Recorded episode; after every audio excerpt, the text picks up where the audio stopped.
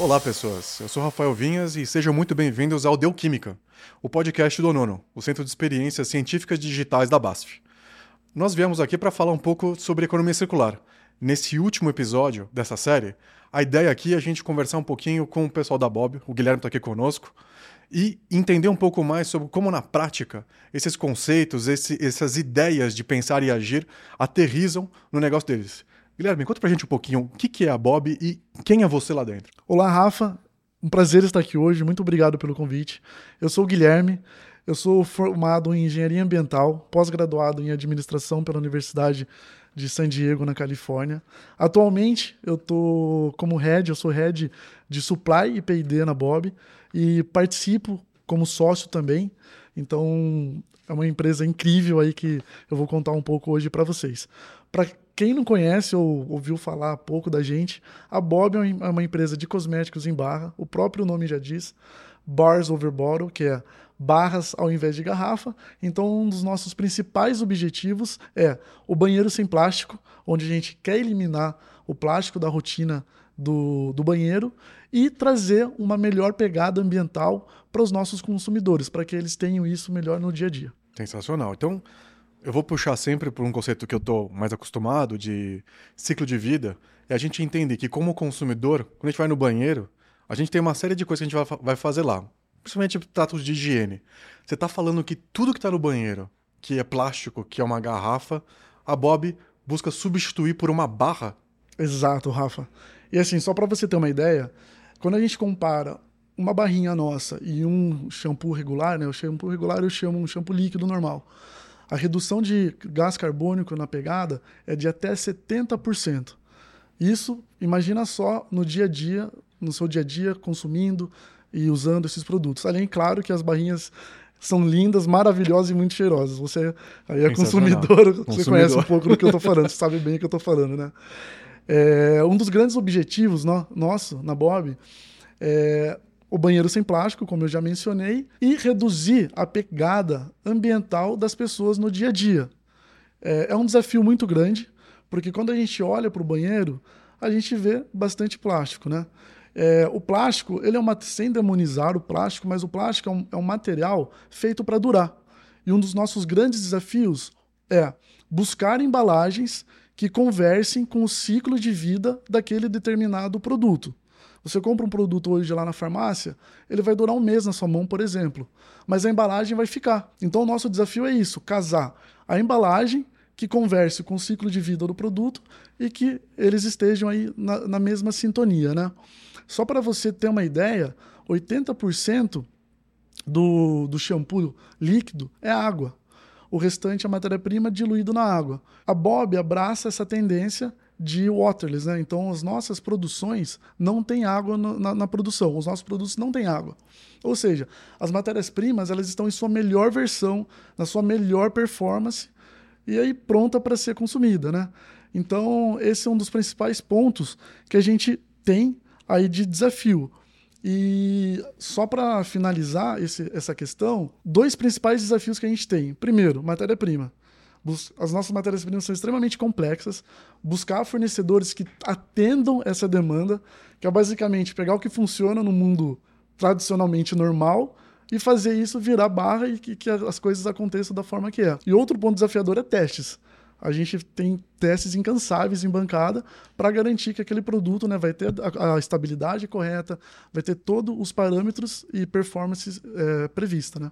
Então, Guilherme, se eu for traduzir isso e pegar um resgate, talvez com outros episódios, a gente está falando de reduzir o impacto ambiental, retirar algum insumo, algum material que no pós-uso pode ser um problema, mas também entender o princípio de economia circular, né, de que não existe um resíduo, sempre existe um material pós-consumo. E aí eu fico na minha cabeça pensando toda a indústria, toda a cadeia de fornecimento que é necessária para que a Bob ofereça esses produtos. E aí eu vou no princípio, de novo, vou no conceito quais são os ODS, quais são os Objetivos do Desenvolvimento Sustentável, que na indústria precisam ser fomentados, a forma de se organizar todos esses elos da cadeia de fornecimento, para que no final a Bob possa continuar praticando esse princípio, essa maneira de não ter resíduo, não ter água, não ter plástico para num banheiro, para num hábito de higiene, você conseguir atender essa demanda e ao mesmo tempo você não gerar esses poluentes, esses, essas questões do pós-uso. Quais são os ODS que no primeiro momento você entende que são os mais importantes para na indústria se estruturarem, serem fomentados para viabilizar essa oferta da Bob? Legal, Rafa. É, dentro da empresa, a gente tem uma diretriz muito clara, e isso eu sempre ressalto, que a liderança tem um papel muito claro e importante em garantir a, a, essas diretrizes de sustentabilidade. Hoje na Bob, todas as pessoas assim têm uma, uma conscientização muito grande do que estão fazendo, por que estão fazendo e para quem, né? Então isso vai desde o nosso cafezinho que a gente toma no dia a dia até a criação de produtos, no, no, no processo de inovação mesmo. Então quando a gente pensa num produto, a gente pensa nele com menor é, consumo energético, a menor pegada ambiental e que ele esteja diretamente ligado ao seu ciclo de vida para garantir todo esse processo e gerar o, menos, o menor impacto ambiental. Quando a gente pensa, ah, podem comentar naquela, naquela questão de ah, tem um, vocês têm uma logística reversa ou algo do tipo para garantir isso? Hoje, o nosso produto ele é modelado para acabar na mão do cliente. A gente tem parcerias hoje com a Eu Reciclo, a gente faz parte do pacto da ONU, o Pacto Global da ONU, que tem uma, é um grupo de empresas né, que sustentam, tem o compromisso com os ODS, mas o nosso produto é projetado para acabar né, na mão do cliente. Então a gente conseguiu revolucionar essa cadeia de supply, começando pela fábrica. Ou seja, como eu já mencionei anteriormente, é a produção waterless. Então a gente não tem água.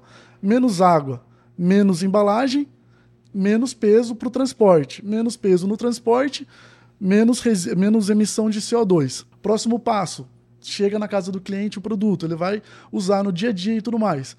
Tudo que, que for para o ralo, isso vai ser é, destinado independente para onde for, porque as nossas matérias-primas são 100% naturais, elas não são nocivas ao meio ambiente.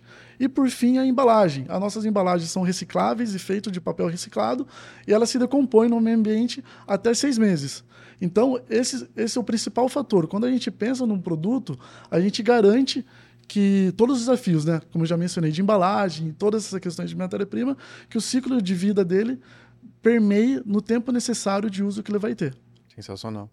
Então, pensando nos ODS, o que eu estou entendendo é, além do 2, 3 e 4, né, sobre recursos naturais especificamente, eu vejo muito forte esse ODS 9, de indústria, inovação e infraestrutura. A gente está falando de ter o conhecimento antes de explorar qualquer recurso natural. Então, da maneira com que eu. E por favor, me corrija, né? É, do que eu estou reconhecendo na sua descrição, a gente está falando muito de parceria na indústria, conhecimento da cadeia de fornecimento, para que na oferta você não tenha um impacto sobre esses recursos, sobre a questão natural e social. Exatamente. Sensacional. Bom, Guilherme, eu estou pensando aqui alto, estou falando de princípios, falando de economia circular, a gente falou um pouco dos ODS, mas me conta um pouquinho da origem, talvez, de como que surge a Bob, porque eu estou pensando assim, o produto quando chega, ele é muito poderoso, assim, a diferença que ele tem, ele tem um diferencial. Mas que tipo de aliança, que tipo de forma de conectar com a indústria vocês precisaram desenvolver para chegar hoje na oferta que vocês têm? Legal, Rafa. É, até um, um, é uma história interessante, quando a Bob foi fundada, né? Ela surgiu da ideia de dois fundadores, que é o Vitor, o Vitor e a Andrea. E antes mesmo de ter o produto em si, tinha o Instagram da Bob, que é onde eles começaram a fomentar, a compartilhar informações, postagens, conteúdos. E isso foi tomando uma forma super legal, construindo uma comunidade. Quando eles viram, tinham lá mais de 10 mil pessoas seguindo, interagindo.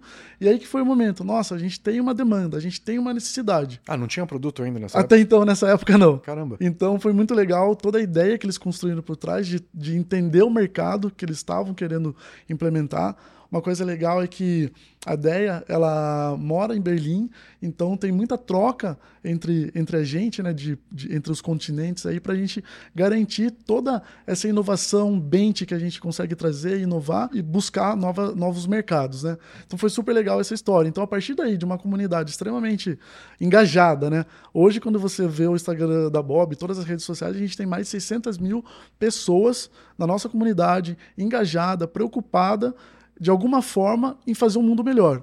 No mínimo detalhe que seja, mudando, ajustando esse, todos esses pontos. Né?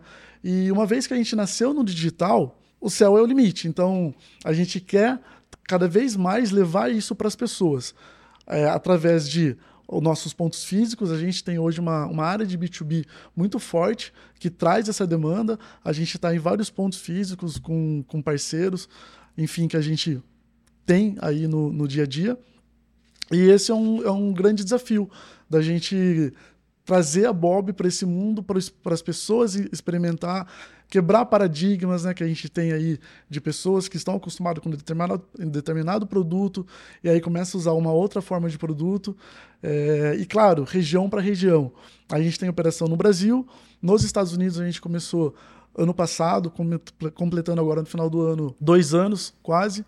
É, e também recentemente a gente está na Alemanha, atendendo aí toda a Europa mais o Reino Unido. Então a gente tem aí um desafio muito grande com públicos diferentes, alguns lugares aí já muito conceituado, consolidado, que é o caso da Europa, outros lugares com, com uma expansão muito grande para para se solidificar né, como marca, que é os Estados Unidos. E o Brasil também tem todo o desafio aí que a gente tem já no dia a dia. Então, assim, além do dilema, né, do paradigma dos recicláveis, a gente está falando realmente de matéria-prima renovável, né? E aí uma indústria com uma aliança de fornecimento conectada com uma indústria de distribuição, de comércio, que traz um dado, que traz um conhecimento de mercado de quais as demandas. E aí eu estou entendendo que a Bob traz ou tangibiliza a economia circular por essas rotas, oferecendo o produto, então, que é um conhecimento demandado por um mercado, que tem espaço de manifestação, e com a indústria que oferece a matéria-prima, portanto, que atende eh, essa demanda, né? que conecta essa demanda. Exatamente. E para tudo isso se tornar realidade, a gente precisa de um time extremamente coeso, claro, né? O que, que tem que ser feito, como tem que ser feito, tem que ter essa mentalidade, porque assim, como eu falei, eu tenho mais de 15 anos no mercado de cosmético e eu me sinto aprendendo todo dia alguma coisa nova, é algo novo, é uma matéria-prima que a gente não tem e a gente dá o desafio para o fornecedor, cara, vamos entender como que bota isso de pé. Então é muito importante, além de ter uma, uma empresa, parceiros, ter fornecedores muito próximos para estar tá desenvolvendo toda essa demanda que a gente tem. Que é, como já mencionei, a gente trazer para a barra, né, trazer de forma waterless boa parte aí dos cosméticos, produtos que a gente tem no nosso dia a dia. É bem interessante essa parte de é o princípio, né, que orienta, né? Um dos princípios de economia circular que vocês estão falando é de você reduzir matéria-prima ou qualquer tipo de insumo que depois seria um, um desafio para o pós-consumo. Né? Aí eu estou pensando alto aqui, quando a gente fala de reciclagem, existem todos os desafios de aquilo que na reciclagem mecanicamente tem soluções para outros tipos de reciclagem, reciclagem química, por exemplo. E aí é exatamente isso, como que a indústria, quando alcança a capacidade para oferecer, consegue viabilizar negócios que já têm demandas adormecidas, vamos dizer assim, no mercado. Né? Eu vejo totalmente a demanda de economia circular que a Bob hoje oferece como uma demanda talvez adormecida de algumas décadas atrás e que hoje a indústria, por meio dessas alianças, viabiliza, então, portanto, essa demanda que estava adormecida. Sensacional, muito bom. Bom, Guilherme, então, o que eu estou entendendo é que, tradicionalmente, quando a gente fala de economia circular, a gente fala muito sobre resíduo, reciclagem. A Bob está realmente praticando outros princípios, uma forma de antecipar a geração desse material pós-consumo e evitar que isso vai ser um problema. Me fala um pouquinho mais sobre as tecnologias que vocês usam ou até de que forma que vocês tornam isso mais acessível até para consumidores alcançarem esse conhecimento ou entenderem como na prática realmente estabelecer esse princípio. Sim. Todo desenvolvimento de produto, a gente sempre segue três principais pontos: menor consumo energético, menor pegada ambiental e respeitando o ciclo de vida daquele determinado produto. Isso é premissa básica para a gente botar qualquer produto de pé, né? E um dos desafios mais que, que a gente tem, né, que a gente sempre está refletindo, é como é, prover é, uma, uma economia circular para o consumidor final. Porque uma coisa é a gente, que se fala muito, né, de ah, eu, tenho, eu faço economia circular, eu tenho um, um programa de coleta seletiva, de logística reversa, mas a gente está um passo antes, a gente fala, não quero ter isso. Então, A gente quer já dar na mão do consumidor algo pronto para ele ter esse acesso à economia circular independente de onde ele esteja. Então, só para ter uma ideia, 50% do esgoto no Brasil não é tratado. Então, tudo que a gente consome em casa, independente se é cosmético, pode ir direto para a natureza, se não for tratado. A Bob, o produto da Bob, as barras, por ser produtos extremamente naturais e não nocivos à natureza, quando vai para o ralo, não tem problema nenhum, porque se tratando ou não tratando, ele volta a integrar a natureza da forma que ele é, acaba fechando a economia circular para a própria natureza, né?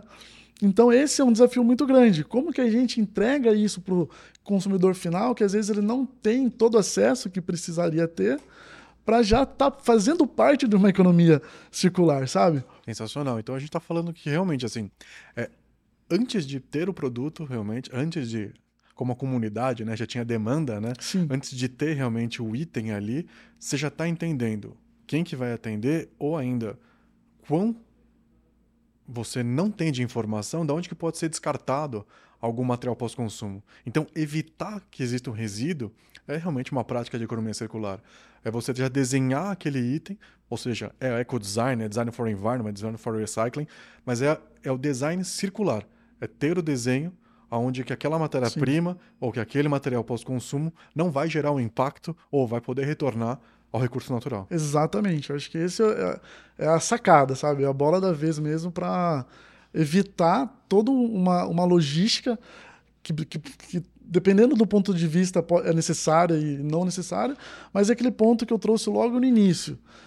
É, a gente tem o objetivo de criar produtos que respeitem o ciclo de vida daquele produto.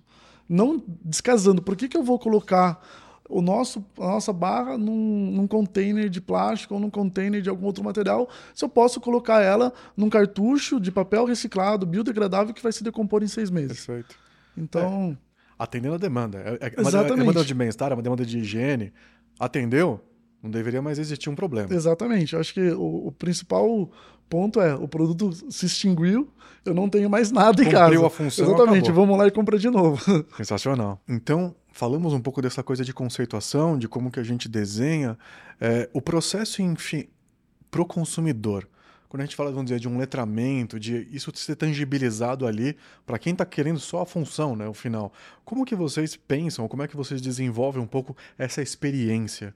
Pensando, lógico, em que os princípios de circularidade têm que ser preservados, têm que ser mantidos. Legal, Rafa. Essa pergunta é bem interessante, porque pensando no, num todo, a gente falou muito agora do produto, processo de produção, insumos, fornecimento, enfim, esse elo aí da, da cadeia de supply. Mas tem toda uma vertente que é a parte também de como a gente entrega isso na casa do, do, do cliente final, né? Então, tem muito claro essa, essa, essa entrega sustentável. Quando a pessoa tem a experiência de compra da Bob, o processo de unboxing é muito legal. Então ela recebe na casa uma caixa toda tematizada, com arte, frases de impacto, conceito, com conteúdo. Dentro vai estar o produto, ele vai estar envolto em, em papel que substitui o, o plástico bolha. É, a gente toma todo cuidado que a fita que a gente usa para lacrar a caixa, ela é de papel também. A cola também não tem plástico. É, até a, a, como fala, o envelope né, da, que coloca a nota fiscal é todo de papel. Então aí a gente consegue fechar toda a cadeia, desde a criação do produto, produção, consumo e entrega para o consumidor final. Esse pacote fechado, sustentável, eliminando resíduos que possam durar mais que o tempo necessário que precisa para garantir a experiência do cliente. Legal. Interessante entender como circularidade, inclusive na questão de pensar o tempo, né, como pensar a experiência final, tem a ver com essa. O que, que vai acontecer depois? Você atendeu a demanda, você atendeu o exercício? O que, que circulou? O que, que volta a circular? Sensacional, muito bom. Exato, e, e é muito prazeroso, né?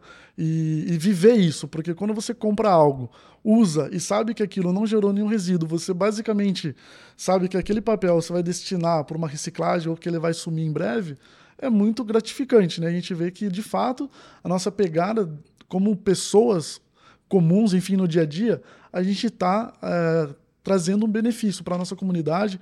Eu costumo falar que é, cada um não precisa resolver problemas estruturais mundiais, mas cada um fazendo um pouquinho da sua parte, mudando a forma de consumir, quebrando alguns paradigmas que às vezes é imposto para gente, que às vezes é, a sociedade está acostumada e, e questionar o porquê daquilo, acho que isso faz toda a diferença a longo prazo, sabe? Aliança do consumidor com essa indústria que já está se renovando, já está se inovando, né? Exatamente. Legal. Bom, tentando resumir um pouco e até fazendo o gancho do que a gente olha aqui pro lado da indústria, é, acho que é uma jornada interessante os ideais que a economia circular busca nos inspirar.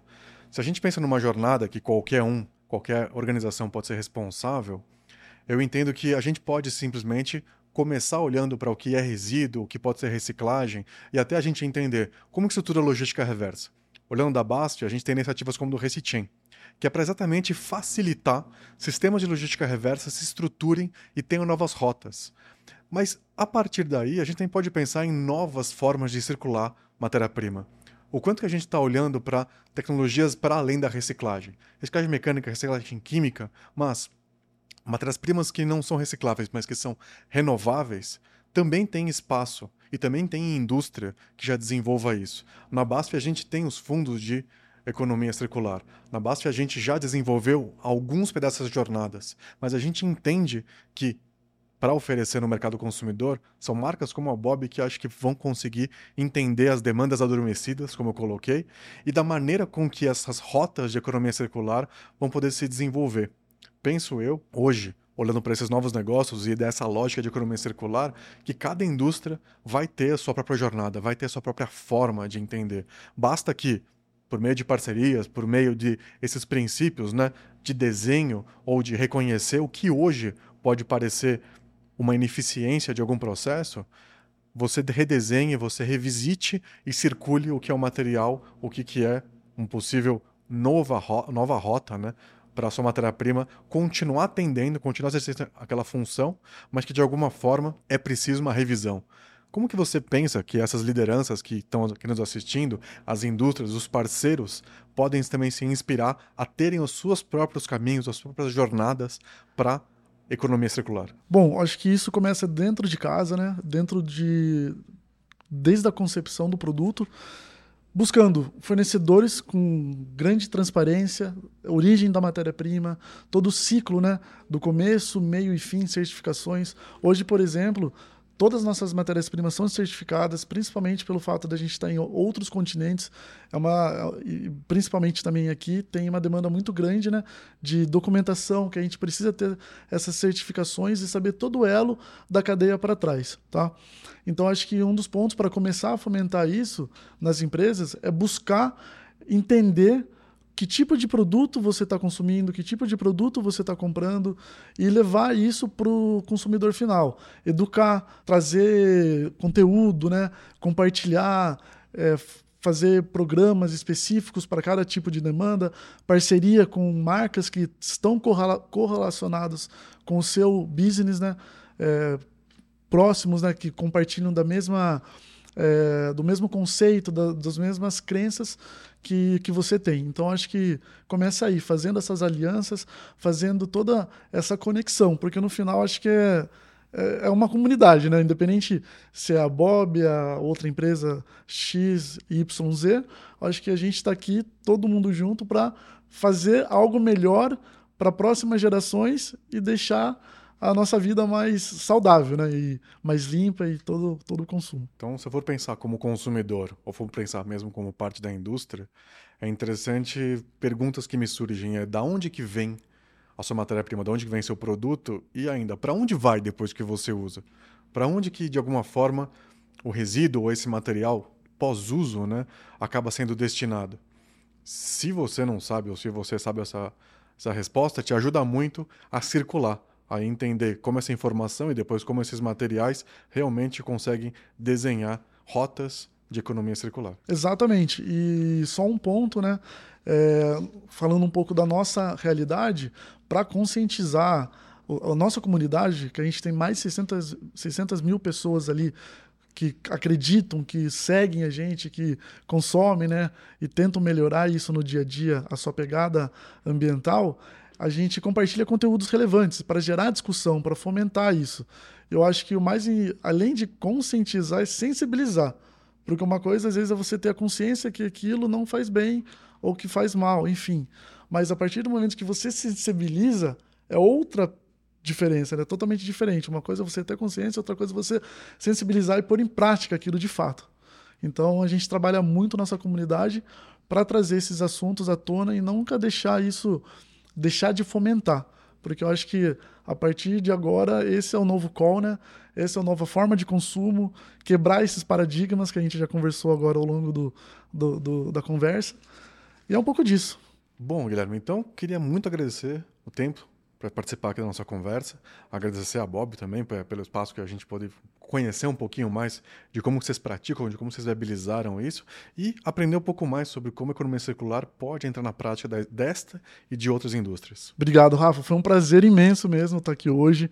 Conhecer todos vocês aqui foi muito legal. Contem com a gente. É, foi uma tarde muito gostosa de compartilhar um pouco, trazer um pouco né, da, da, nossa realidade, dos nossos objetivos, do que a gente busca em trazer para pro, os nossos consumidores. E convido, né, fica aqui o convite para quem assistiu a gente, para quem está curioso, acompanhar a gente nas nossas mídias sociais. O nosso Instagram é usebob, né? Use B-O-B.